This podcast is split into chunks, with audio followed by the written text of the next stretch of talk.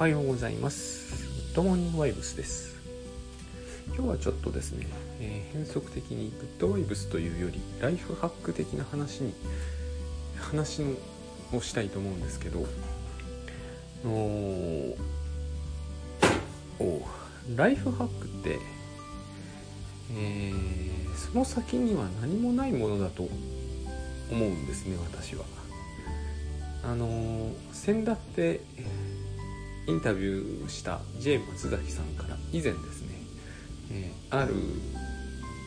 ちょっとした会合があってでライフハックのその先にあるものというものを追求する、えー、とそういうなんていうのかな、えー今でいうところのサロンみたいなのを作るっていう話が持ち上がったことがあるんですね。私も協力はしたんですけど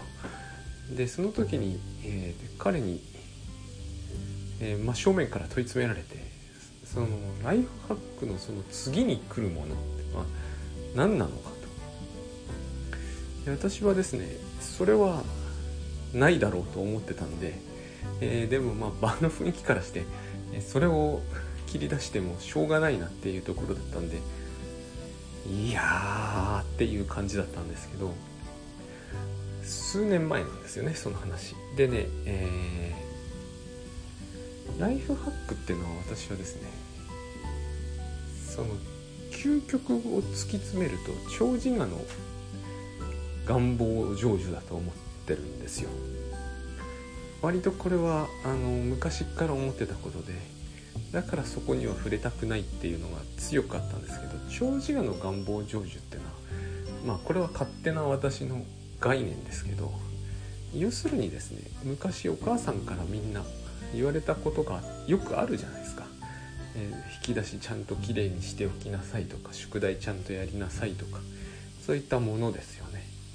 でまあものすごく頑張って守ろうとする子もいれば、えー学校の机の奥にパンを押し込んでしまうような子もいるじゃないですか。私の時代にもいてあのカビが生えてくるんですよね。でまあ、えーこれに対して、えー笑う人もいればおぞける人もいるし様々だと思うんですけどまあ私結構ちゃんとしている方だったんであのおぞましいと思う方だったんですよ。でそのとはいええー男子なのでしかも昭和48年生まれの男子なので、まあ女子に比べれば自分だってあのパンは押し込めないけどマガリンとかは入ってたりするんで似たり寄ったりなんですね。でちゃんとしたいってのはちゃんとしろちゃんとしろってああも言われるとあのもう何て言うんですかね。ちゃんとしろってしか言わないんですよね。あの時代の人って。あの福祉なんですよ。あの具体性がなくて、えー何々をきれいにしろとか何々をどこそこにしまえとかじゃなくてちゃんとしろなんですよね。きちんとしろっていうのもあるけど。で、えー要はそれって長寿我の言う言葉なんですよ長寿我ってのはフロイト的に言うと要するにえっ、と、えースーパーエゴですけれどもまあエゴはですねスーパーエゴの、えー規律正しい要求と井戸という衝動ですね。まあ生理的欲求と思えばいいんですけど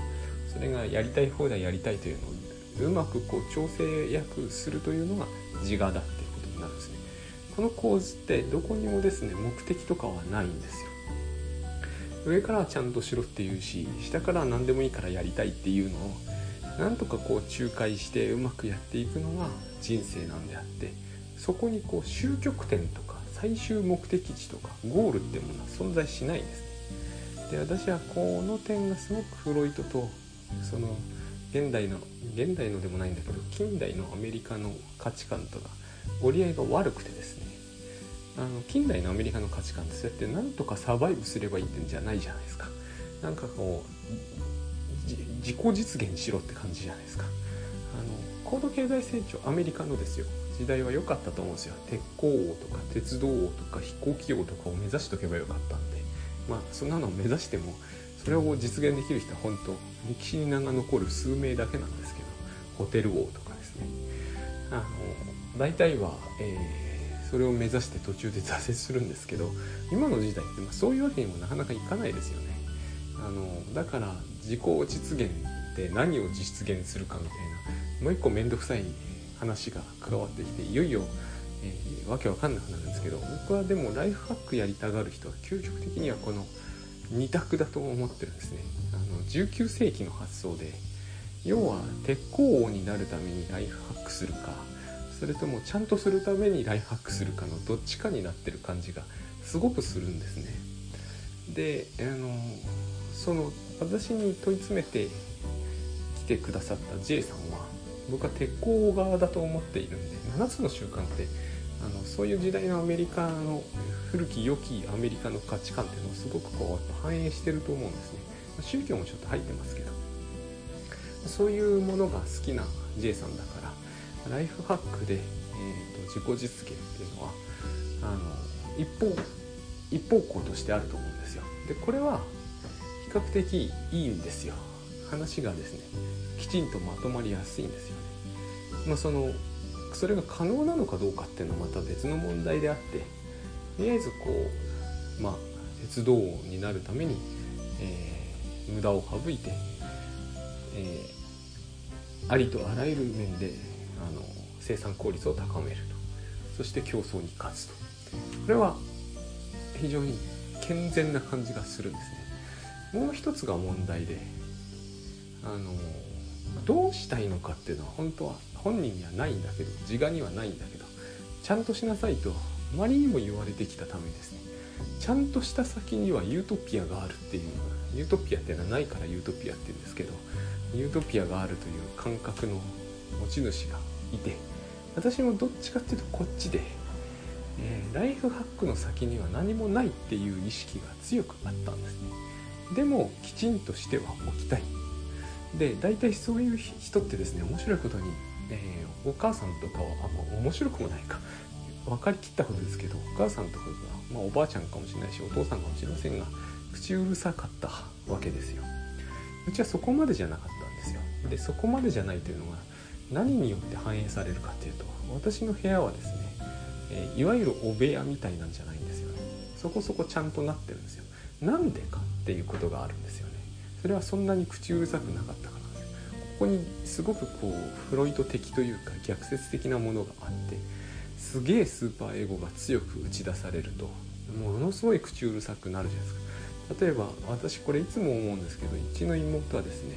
私よりも被害が大きいんですよ。なぜかうちの妹に対しては母はより口うるさかったんですね。そうすると何が起きるかというと妹の部屋の方が汚くなる。確実にそうなるんですね。確実にじゃないのかもしれないんですけどね。でもあれはかなりの効率でそうなると思います。理由はあるんですよ。えっ、ー、とですね完璧に片付けようとするせいなんですよね。で私も片付けてて分かったんですけどちゃんとしろとかきちんとしろとか完璧にやっとけって言うじゃないですか。あれ真に受けるとですねダメなんですよね。どこで折り合いをつけるかっていうかそういう話でしかないんですよ。パッと見が綺麗になってりゃいいわけだからすごい簡単な話なんですよね。適当にやっとくに限るわけです。あのここをむやみやたらとえー、総理整理術とか掃除術とか、えーと、一番右の端にある紙切れから一番左の端にある本まで全てを50音順に揃えるとかやり始めると汚くなる一方なんですね。で、えー、っと私はだからなんですよだからライフハックってものは生きながらえてきたし、えー、掃除の本っていうのはいまだによく、えー、需要があるんだと思うんです。口うるさいお母さんっているわけですよね同行してでそれらのお母さんとかの手にかかるとですね掃除のことだけ言うはずはないんでテストの点とか、えー、人間関係とかありとあらゆることがきちんとしてないと気が済まないというのは当然一定数以上いらっしゃるわけですね。そういう人は、うんと、どこもかしこもきちんと完璧にしておきたいと思う。そしてその先には素晴らしいことが待っているんだけどそうなったことは一回もないということが起こると思うんです。私はそれがライフハックのこう、えその先にあるものっていうものをあえて言うならばそういうもんだと。それは大変おぞましいのであんま口に出したくはないなというのがあったんですね。あくまでもライフハックはそのはるか手前のところに置いておいて、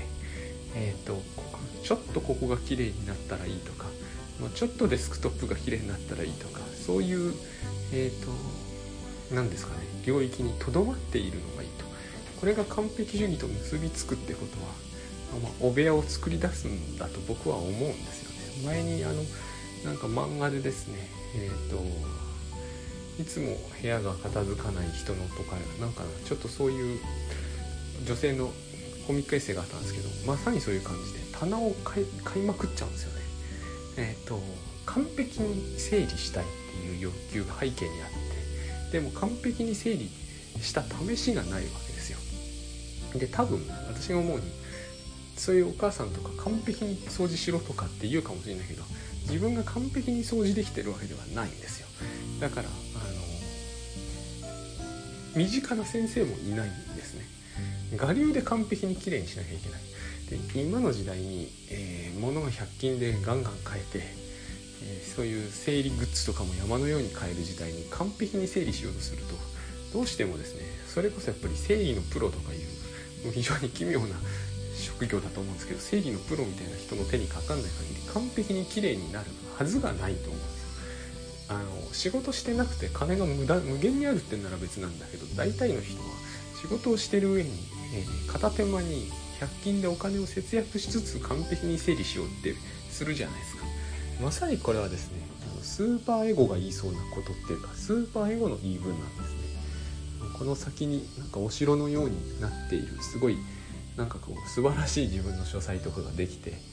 そしてこう人生が全て、えー、うまくいくみたいなこの2つの間にはめちゃくちゃ飛躍があるんですけどそれならその前にちょっと一旦ベルリンに行ってみましょうって思うぐらいこの間はこう飛んじゃってる感じがするんですが、えーと、でもまあそういうもんなんですよね。つまり私たちは、えーと、長寿我の自己実現ってものが起こるとすごいいいことが起こる気がするは私は大変こう、えー、よろしくないイリュージョンだと思っているんでえっ、ー、とあんまり言わないで来たんですね。で結局ライフハックっていうのはあの何て言うんですかね。最初の入り口としてはただの整理術だから、えー、紙の整理とかお金の整理とか時間の整理とかやっときゃいいんですけどあの行き着いた先に何があるんだっていう話になってしまうとどうしてもこう完璧にきちんとした状態というものが欲しくなるじゃないですか。えー、だから完璧に整理された状態というものを目指していくことになってでその先に割と断捨離とかがあったりするわけですよあのビジュアル的にもいいですしねでそこってその断捨離やった人ってのはそれによってこう一定の成功を収めているからまるでこう断捨離をすると成功がやってくるっていう雰囲気が出てくると思うんですけれども実際にはそういうふうにはならなくてあの本書いていっぱい本が売れたっていう人だけの言ってみれば特権に近いですよね。だからスーパーエゴの実現あの願望が成就すれば成功するっていうものではなくてあくまでもこのスーパーエゴが、えー、言ってることをなんとかこう自我としては頑張ってやろうとするでとどまるべきだと思うんですよね。その究極的なゴールまで行き着こうとするのは行き過ぎだとやっぱり感じられるわけでライフハックをやる時にですね僕がその最近で流行ってる HSP とか ADD とか ADHD とか ASD とかあの発達障害とかさまざまなものがありますけど全部よく似てるなという感じがちょっとするんですよ。それはあのライフハックってものは、まあ、特にこうタスクシュートとか、まあ、超整理法とか GTD とかでもいいんですけどどこかでこれは無理だどっかで諦めるしかないんだっていうことにくポイントが出てくる。もともとそういうのを気づかせるそういうことにあの限界に気づくためにライフハックやるわけじゃないんだけどライフハックっていうのは結局リストアップするじゃないですか。そうするとリストアップされるものだからそこのリストを見てですねこれは多すぎるとかまいろいろ感じるところがあると思うんですよね。そういう中で折り合いがついていくっていうのがあのまあ副作用みたいなもんなんですけど副次的なメンタルの効果が上がるのかなとただしそれでもそこを強引に言っちゃってですねより完璧に全てをしなきゃいけないんだっていうあの長自我を持っている人はそういうこうお父さんお母さんが心の中にある人はあのこのリ100も1000ものリストを見てもなおですねこれを全部できない自分はダメだっていうふうに考えちゃうみたいなんですね。でもっと不思議なことにそれが全部できている人は世の中の普通の人なんだって思うみたいなんですよ。それをこう思ってしまうのがあの行き過ぎたポイントになるのかなとこういう話をですねそのうちまとめてみたいと思っていたりします。